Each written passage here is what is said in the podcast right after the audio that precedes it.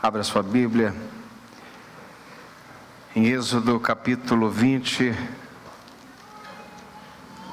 verso 12. Estamos fazendo a exposição dos Dez Mandamentos e estamos no quinto mandamento, e esta é a segunda mensagem deste ou sobre este mandamento. E o mandamento é este: lemos juntos: honra teu pai e a tua mãe.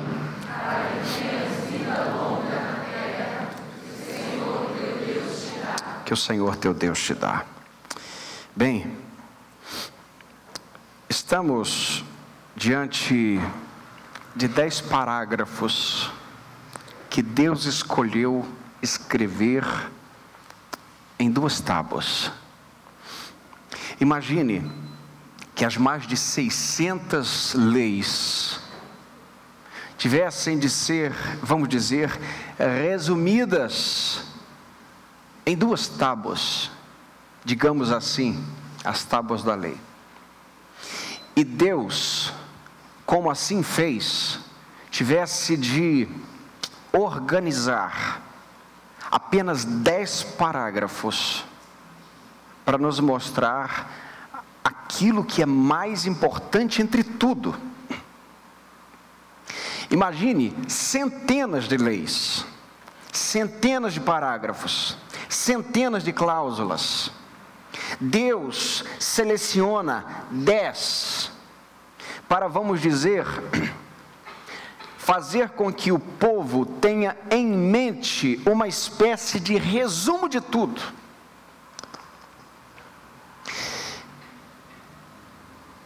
Nós não podemos ignorar que este mandamento está figurando entre esses dez. Tamanha importância desse mandamento. Ele poderia, o Senhor poderia colocar outro mandamento aqui, mas dentro desse espaço pequeno que Moisés tinha que carregar em suas mãos descendo do Sinai para mostrar para o povo, tinha que caber coisas de extrema importância, não significa que há, há, coisas, que pode haver coisas que Deus fale que não é importante, apenas que essas coisas deveriam sintetizar o que Deus queria que seu povo realmente não esquecesse momento algum. E dentro desse espaço, Deus tirou um pequeno espaço para escrever: honra o teu pai e a tua mãe para que te vá bem na terra, ou para que te prolongue os teus dias na terra, ou que tenha vida longa na terra que o Senhor teu Deus te dá. Observamos aqui, queridos, que não é de pouca importância um mandamento como esse. Embora nos dias de hoje este mandamento esteja sendo exposto ao ridículo, porque hoje honrar pai e mãe parece uma opção que está se tornando obsoleta. Primeiro, não é uma opção, é um mandamento. Segundo, nunca será obsoleto, porque é a palavra de Deus, é uma lei moral de Deus. E diante disso, ah, Lutero, um dos reformadores, vai dizer que este mandamento não refere-se somente à paz, é, vamos dizer, no aspecto comum que conhecemos, mas além desses pais biológicos, esse mandamento, segundo Lutero, pode se referir à paz da casa, aqueles que cuidam, aqueles que ah, orientam, aqueles que sustentam de alguma outra maneira, seja ele um pai não biológico, mas seja ele também alguém que governa a casa e nesta casa tenha empregados, tenha alguma coisa neste sentido. E o terceiro, não é? O primeiro seria os pais biológicos, o segundo este, e o terceiro, os governantes, por exemplo. É, honra teu pai e tua mãe.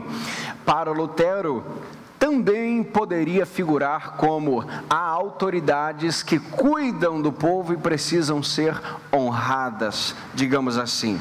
Bem, Mas, além disso, nós vemos também na Bíblia que há uma espécie de pais que não são biológicos, que não são essas, esses tipos que falamos aqui, mas que a Bíblia apresenta aí alguns, algumas pistas, que são os pais que nós chamamos de pais espirituais, não é? Por exemplo, Paulo, escrevendo a sua primeira carta aos Coríntios, no capítulo 4, ele vai chamar os, esses crentes de Corinto de filhos não é? Quando João escreve as suas cartas, ele chama esse, sobretudo a primeira carta, ele chama os seus irmãos que leriam esta carta de filhinhos, uma forma, vamos dizer, paternal de, de se referir a esses irmãos.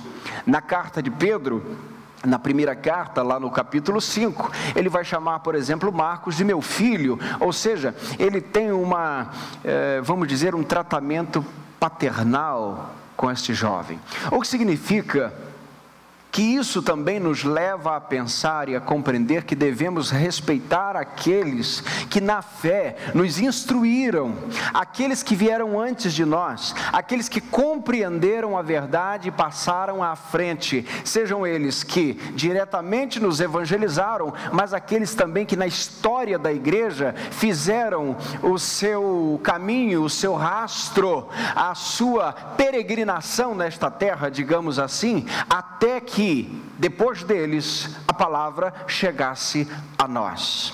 Por isso, é importante também, diante do que falamos, compreender que quando nós mencionamos a palavra de Deus, mencionamos as Escrituras, mencionamos os personagens ah, das Escrituras, nós não estamos diante de divindades, não estamos diante de homens perfeitos, mas estamos diante de homens que Deus usou para que a palavra chegasse até nós. Deus escreveu a história da redenção através da vida desses homens. Por exemplo, eu não posso me referir ao nosso irmão Davi, que foi rei Israel, com desdenho, porque ele teve um deslize em sua vida.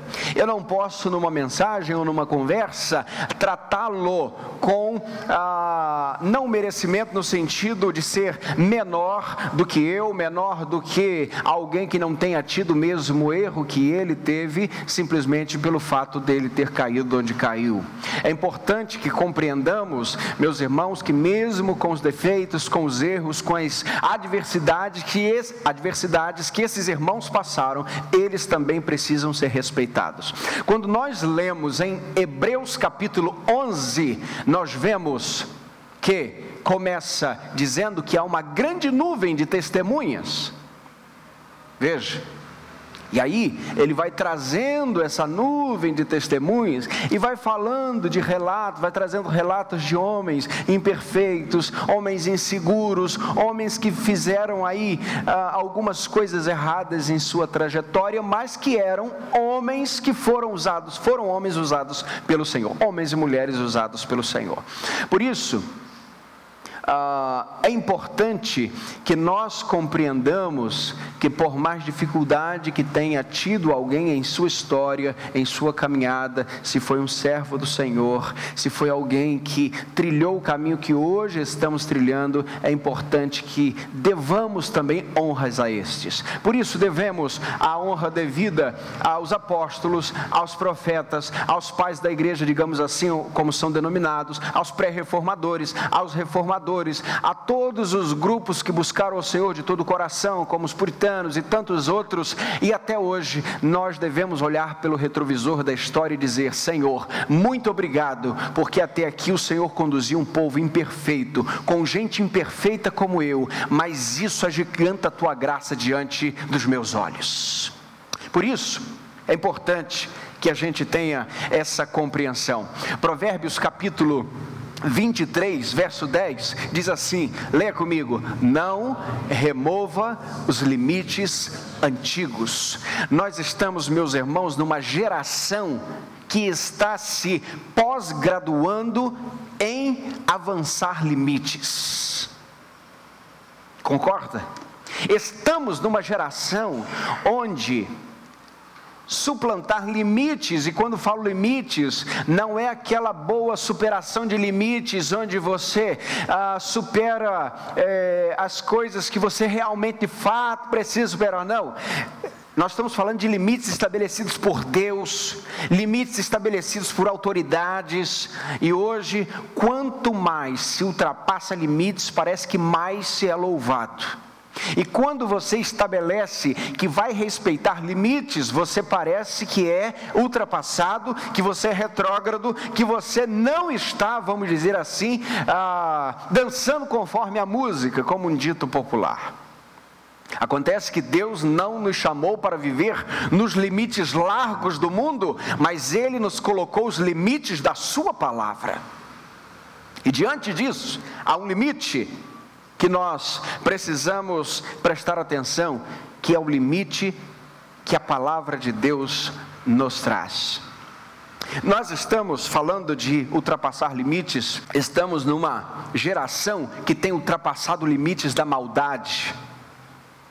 E nós estamos acompanhando aí com muito temor e com muita tristeza e muito desgosto o que tem acontecido no ambiente virtual, no ambiente da internet.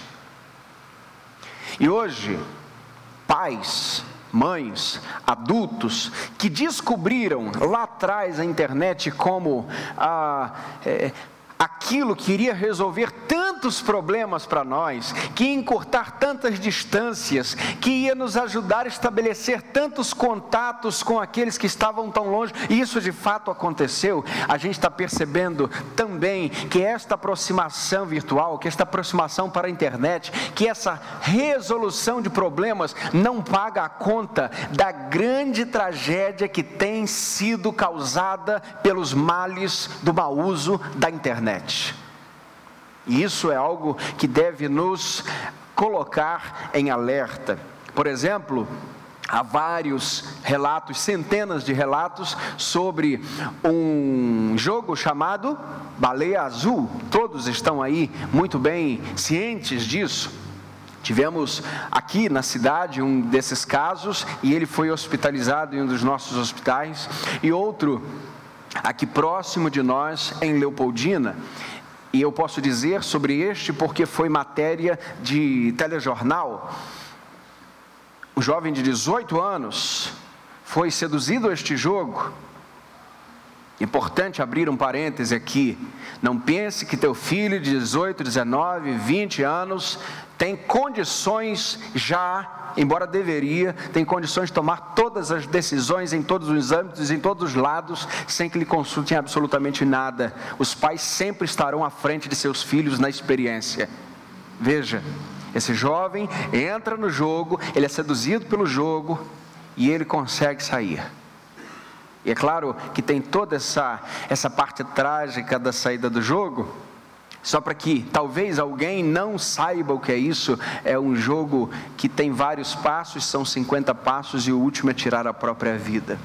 Esse jovem saiu e a matéria foi feita, e uma frase da matéria que eu mais uh, pude estar atento, que mais me chamou a atenção, foi: o estudante ouviu os conselhos da mãe e se afastou do jogo.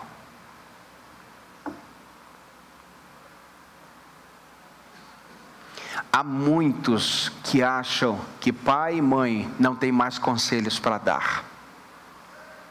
E essa é a tragédia da nossa geração. Porque quando alguém transgride o mandamento do pai e da mãe, ele está pronto para transgredir todos os outros mandamentos. E aí, queridos, meus irmãos, minhas irmãs, eu trago aqui uma parte da fala do rapaz que diz: Eu vi na internet as pessoas compartilhando, aí depois eu fui abrir e olhando as coisas, tinha algumas coisas que batia com as coisas que eu gosto. Veja como é sedutor. Aí eu vi o desenho e gostei, foi onde eu peguei e fiz. Note que as palavras apresenta um poder de sedução muito grande, um poder de altas aventuras, um poder de vida radical. Meu irmão, jovem, é, é, adolescente, vida radical é vida na presença de Jesus Quer saber o que é vida radical? Leia a história de Estevão, que foi até a morte, que foi apedrejado pelo Evangelho, mas teve uma posição radical por Cristo Jesus. Isso é radicalidade. José, que lutou contra o pecado, que honrou o seu Deus. Isso é vida radical. Leia a história de Paulo, que vida radical que Paulo teve, de grande obediência, naufrágios, fugas, perigos na estrada, perigos entre irmãos, perigos entre assaltantes, chicotadas, açoites. Isso é vida radical. O resto é burrice. É falta de inteligência, no mínimo. E aí, foi onde a repórter disse: o estudante ouviu os conselhos da mãe e se afastou do jogo.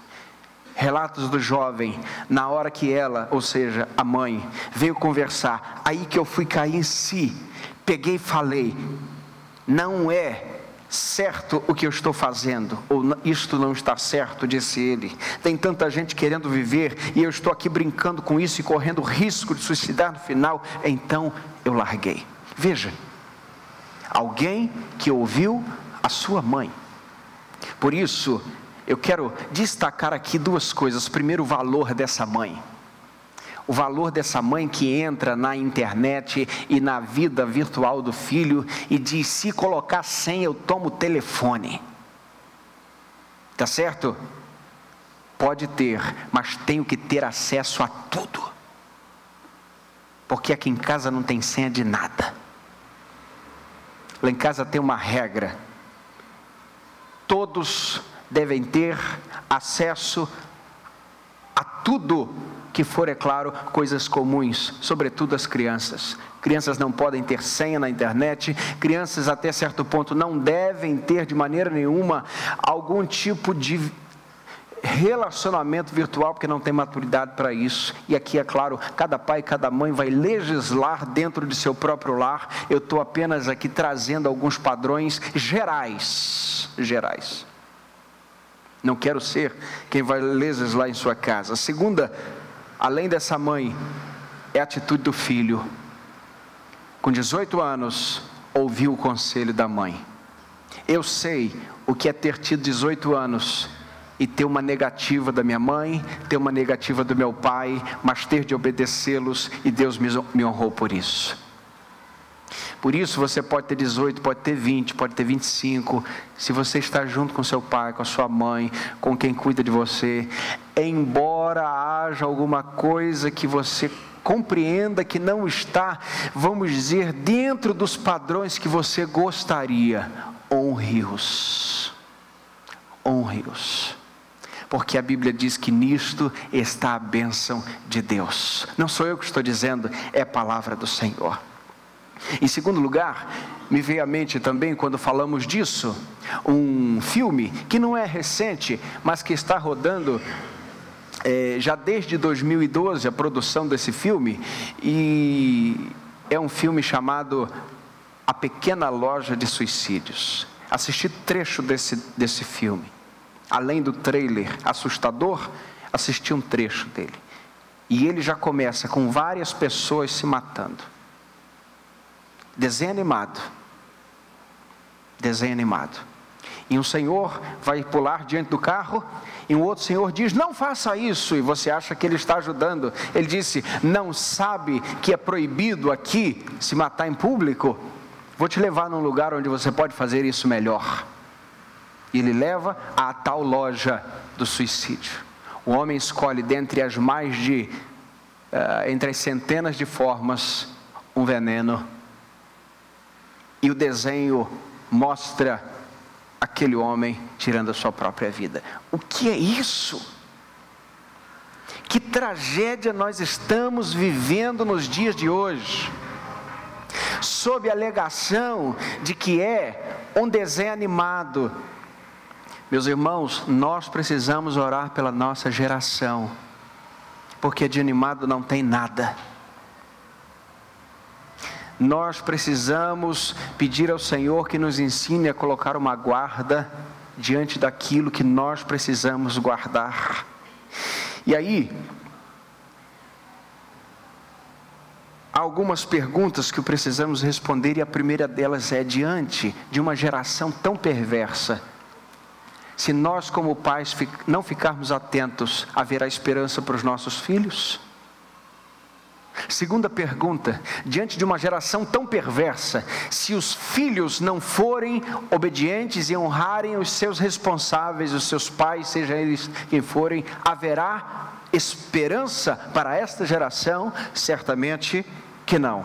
Por isso, eu quero dar aqui ser mais prático, porque na última uh, mensagem nós falamos sobre a honra, sobre uh, a forma, vamos dizer, bíblica deste mandamento, mas eu gostaria de dar aqui, de alguma maneira, passos práticos sobre como honrar os pais. Talvez isso tenha faltado na última palavra.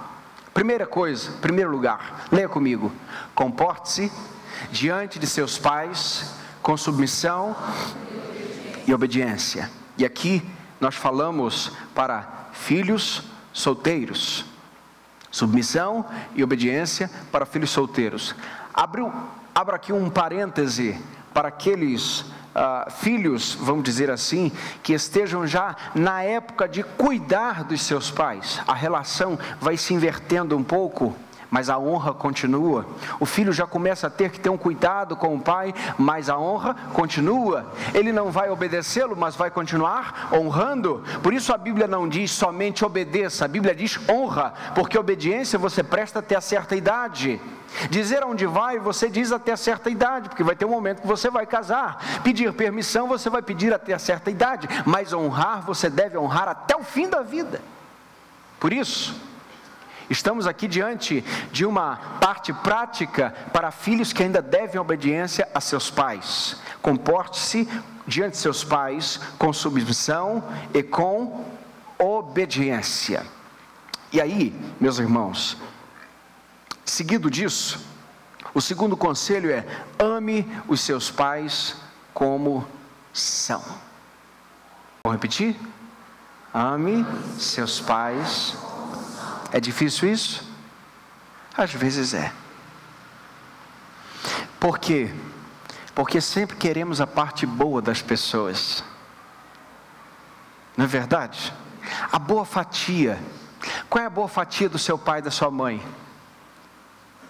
Ele lhe ajudou, ele lhe educou, ele lhe criou, ele pagou suas contas, ele penteou seu cabelo, trocou suas fraldas.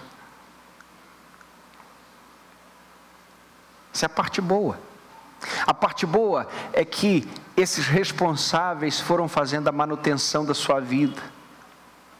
Mas depois você vai descobrindo, depois daquela fase que você acha que o seu pai é o super-homem, entra uma fase que você acha que ele não sabe de nada, que a sua mãe é uma retrógrada. Entra essa fase que você acha que sabe descobrir o mundo todo, como aquela pessoa que entrou no primeiro ano de direito e já dá vontade de processar metade do Brasil. Não é verdade? Porque já descobriu tanta coisa, tantos direitos ocultos a, a, aos passantes comuns, que a vontade que dá é essa. Veja, pode ser que você, filho, tenha descoberto aí métodos novos, coisas novas, mas nos princípios, geralmente, geralmente, quando nós entramos com milho, eles já estavam com fubá prontinho, porque eles já passaram pelo processo da tritura. Compreende? Ame seus pais como eles são. Eu vejo que há filhos que ignoram seus pais muitas vezes, porque os pais não têm o mesmo nível cultural que eles. Esquecem que ele só tem o nível cultural que tem porque os pais permitiram que tivessem. Há filhos que não honram os pais e têm vergonha dos pais porque os pais são pobres. Já viu isso? Pai pobre é pai também. Mãe pobre é mãe também. E geralmente de muito valor. Hã? Porque não é meu irmão, minha irmã, querido ouvinte, o nível financeiro do nosso pai que define se ele é o nosso pai. O que definiu que ele é o nosso pai, que ela é a nossa mãe, é que Deus fez assim.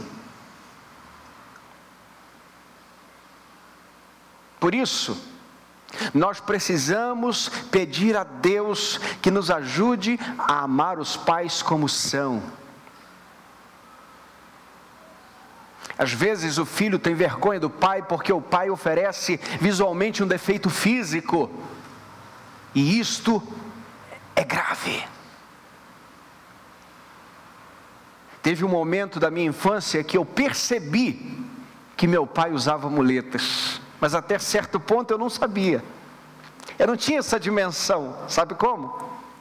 Na minha mente de criança ele tinha nascido assim. Me lembro até hoje, porque criança tem essa fase lúdica, que eu que tinha uma irmã que tinha um barrigão enorme na igreja. E depois aquela barriga sumiu, eu falei, gente, ela está diferente. Ela tinha tido um bebê. Eu não tinha conseguido perceber que ela não era daquele jeito. Filhos, nós devemos amar os nossos pais como eles são, sejam eles ricos, sejam eles pobres, sejam eles fisicamente, uh, digamos, comuns, ditos normais. Normal ninguém é de pertinho, olhando assim, ninguém gabarita tudo. Todo mundo tem um tique, uma coisa diferente. Não tem? Dá umas tremedeiras de vez em quando. É. É só olhar bem de pertinho que o sujeito não gabarita. Nem você. Ame seus pais como eles são. Chatos do jeito que são. Quem tem pai chato aí diz amém. Pronto. Até aqui nos ajudou o Senhor. É dessa maneira, meu irmão. Oh glória. Alguém substituiu a glória do Marcinho aí é bênção de Deus. Terceiro, cuide deles na velhice, se o Senhor lhes permitir, um dia você também ficará velho. Cuide deles na velhice, um dia, se Deus lhe permitir, você também ficará velho. Sabe o que é velho, gente? Velho é antigo é farto de dias. Hoje estamos numa geração que aprendeu a jogar fora aquilo que quebra, não é verdade? Os nossos pais são da geração que, quando quebrava, eles consertavam. E nós estamos entrando num processo de obsolescência relacional, ou seja, quebrou, não presta, eu deixo de lado. Então estou personalizando as coisas, estou coisificando as pessoas colocando os nossos nomes em coisas e transformando pessoas em coisas. Por isso, é importantíssimo que a gente compreenda que se o Senhor nos der a bênção da velhice de nossos pais, nós devemos cuidar deles. E sabe o que é cuidar, pai, cuidar do pai na velhice, meu irmão, minha irmã? Significa que em algum momento, em algum dia, Ele pode precisar de você, pode precisar de mim, como um dia precisamos deles, até para trocar fralda. Não é verdade? E o que, que teremos de fazer? Honrar o pai e a mãe. Tem aqui ó, a dona Conceição, está assistindo o culto ali. Ela me olhou agora, né, irmã Conceição? Uma Conceição está com uma enfermidade que lhe atrapalha, mas a filha está ali cuidando da cabeça dela para não cair para o lado. Sabe o que é isso? Honrar o pai e a mãe.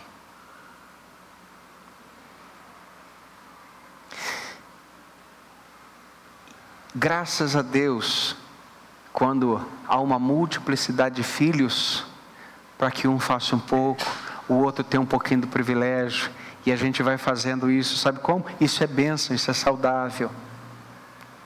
Cuidemos dos pais na velhice.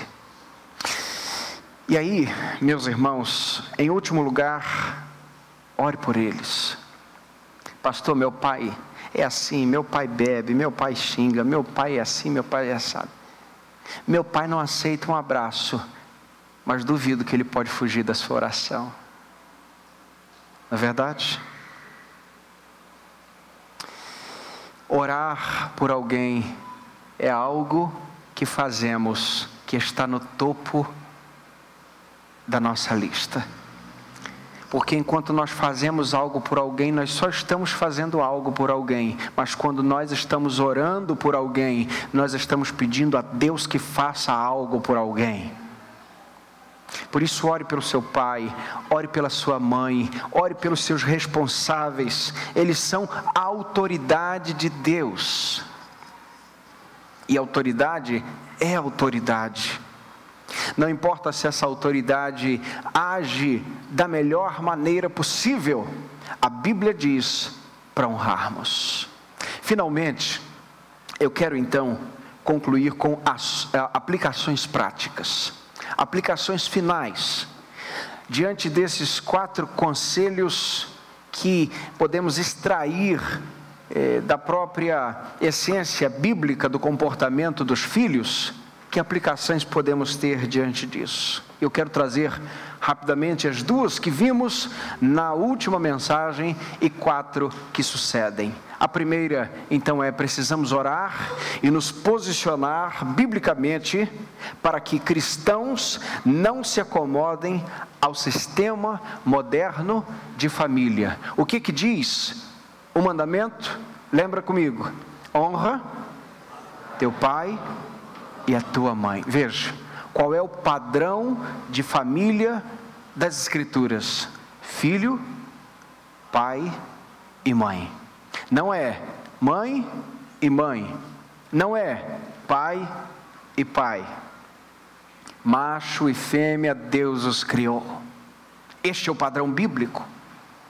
Por isso, precisamos nos posicionar Precisamos estar ah, ligados para que este padrão não entre na nossa mente como um bom padrão, porque não é o padrão de Deus.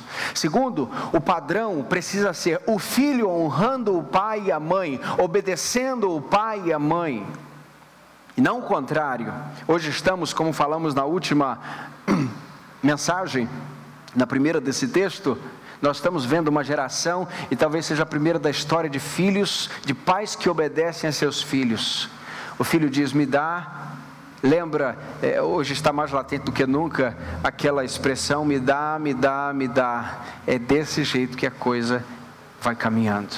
Não há problema algum de presentearmos os filhos. Ah, há coisas que queremos dar para os filhos que nós não tivemos, não é verdade? É fato, mas nós precisamos ter muito cuidado com isso. Porque foi exatamente a ausência de muitas coisas, a ausência daquilo que a gente não teve, que pôde transformar o nosso caráter para chegarmos até aqui e fazer-nos entender que nós não somos donos do mundo e o mundo não gira ao nosso redor. Por isso, a palavra não deve figurar também no dicionário dos pais. Segundo, Filhos que não honram os seus pais, ou terão poucos dias de vida, ou terão pouca vida em seus dias. Abri um parêntese na semana passada para dizer que não são todos os filhos que partem cedo que necessariamente obedeceram seus pais, que eram filhos ruins, absolutamente. Há outras contingências e outras razões pela quais, pelas quais filhos também partem antes de seus pais. O que queremos dizer é que a Bíblia nos mostra que este mandamento diz o seguinte: há dois tipos de qualidade na vida. Honra teu pai e tua mãe, para que se prolongue os teus dias na terra. Em algumas versões dizem: honra teu pai e tua mãe, para que te vá bem na terra que o Senhor teu Deus te dá. Significa que, ainda que alguém não viva muito, se ele honra o pai e a mãe, a vida dele será cheia de vida do Senhor sobre ele. E se ele viver muito, então ele terá muita vida do Senhor sobre todos os dias da sua existência. Este, meus irmãos, é um padrão bíblico. É um padrão bíblico. E nós não podemos refutá-lo de maneira nenhuma. Efésios capítulo 6, versos 1 a 3, leamos juntos: Filhos, sede obedientes a vossos pais no Senhor, pois isso é justo. Honra teu pai e tua mãe, este é o primeiro mandamento com promessa, para que vivas bem e tenhas vida longa sobre a terra. Vivas bem, tenha vida longa sobre a terra. Este é o texto de Paulo que ele repete o texto de Êxodo, capítulo 20, verso, verso 12, nos mostrando que esse mandamento não caducou para nós e que a gente precisa também seguir. Terceiro, pais, falando para os pais diretamente, não ignoremos o campo de batalha que nós estamos inseridos. Antigamente, para o filho consumir material pornográfico, ele tinha que sair de casa, ele tinha que se esconder na casa de um amigo, ele tinha que arrumar um jeito de arrumar uma revista para consumir o material, e se é que ele conseguia. Hoje, o material está sendo entregue no quarto do seu filho, nas mãos, no smartphone dele. E nós não podemos ignorar que nós estamos inseridos numa grande batalha que o tempo inteiro nós estamos cercados da maldade do mundo. Antes, para se sequestrar uma criança, tinha que esperar ela sair de casa, tinha que marcar o horário, tinha que de alguma maneira conhecer a rotina, tinha que ter ligação com alguém dentro da casa. Hoje não. Hoje se sabe da vida de uma família pela internet, pelas fotos, os horários, quando sai, quando chega. Estamos falando do fortalecimento do sistema de sequestro físico, sem falar no, no sequestro emocional. Onde as crianças e os jovens e os adolescentes são completamente arrebatados de suas casas, emocionalmente. Eles estão ali fisicamente, mas estão como filho pródigo antes de sair de casa: Pai, dá-me a parte da herança. Por quê? Filho só recebe herança quando o pai parte. O que aquele filho está dizendo para o pai é: Pai, para mim você morreu. Eu não tenho nada contigo. Dá-me a herança. O que significa que há muitos filhos que estão completamente sequestrados em seu coração, ainda que dentro de casa nós não podemos ignorar que nós estamos numa batalha profunda e que nós, como pais, devemos o tempo todo olhar o que vem na internet, o que vem na televisão, o que estão assistindo no smartphone, qual o tipo de jogo que estão tendo acesso. Porque, por mais entretenimento que um filho possa ter para o benefício dele, e ainda que alguma coisa haja de saudável nesse esquema todo, não paga conta no final meus irmãos, a internet pode ser uma bênção em muitos fatores, mas tem se tornado uma fábrica de tragédias. E nós precisamos prestar muita atenção. E não é à toa que estamos sendo sacudidos pela realidade que está nos cercando, porque parece que estava todo mundo dormindo. E aí vem uma sacudidela geral, assim nacional, até mundial, para que o povo acorde que as coisas não são flores como parecem e nem as mil maravilhas. Por isso, pais, não ignoremos a batalha em que nós estamos inseridos. Quarto, filhos, honre seus pais, porque haverá um momento em que não será a sua esperteza, a esperteza da sua juventude, que vai lhe ajudar, mas a experiência deles. Vou repetir isso, eu queria que você lesse comigo. Todos os filhos, todos os filhos digam amém? amém.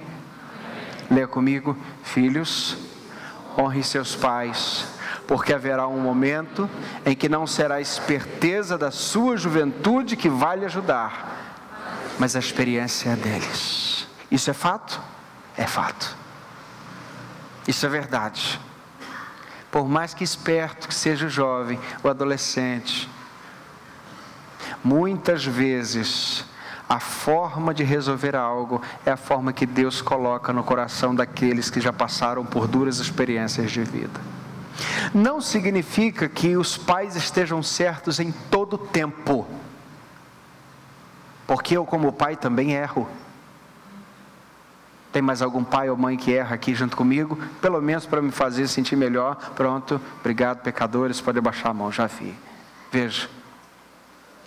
Mas ainda que um pai erre, ele deve ser levado em conta em honra. Lembra de Sem e Jafé que falamos?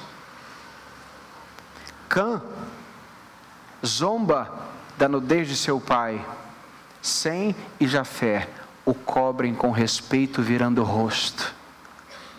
Diante disso, meus irmãos, minhas irmãs, há problemas que os métodos avançados não resolvem.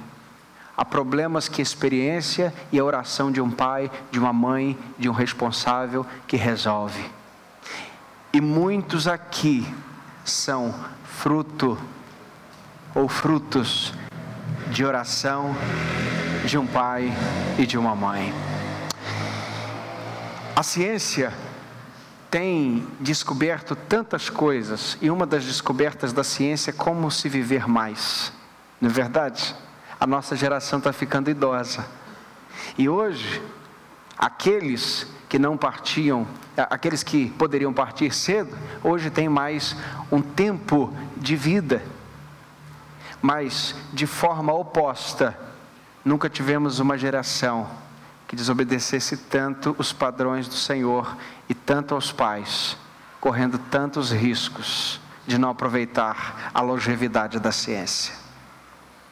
Por isso, meus irmãos, a quinta aplicação é: filhos, a honra aos pais precede a todas as outras instâncias de honra. Você deve honrar o seu pai e sua mãe antes de tudo. Mas ela não está antes da honra ao Senhor.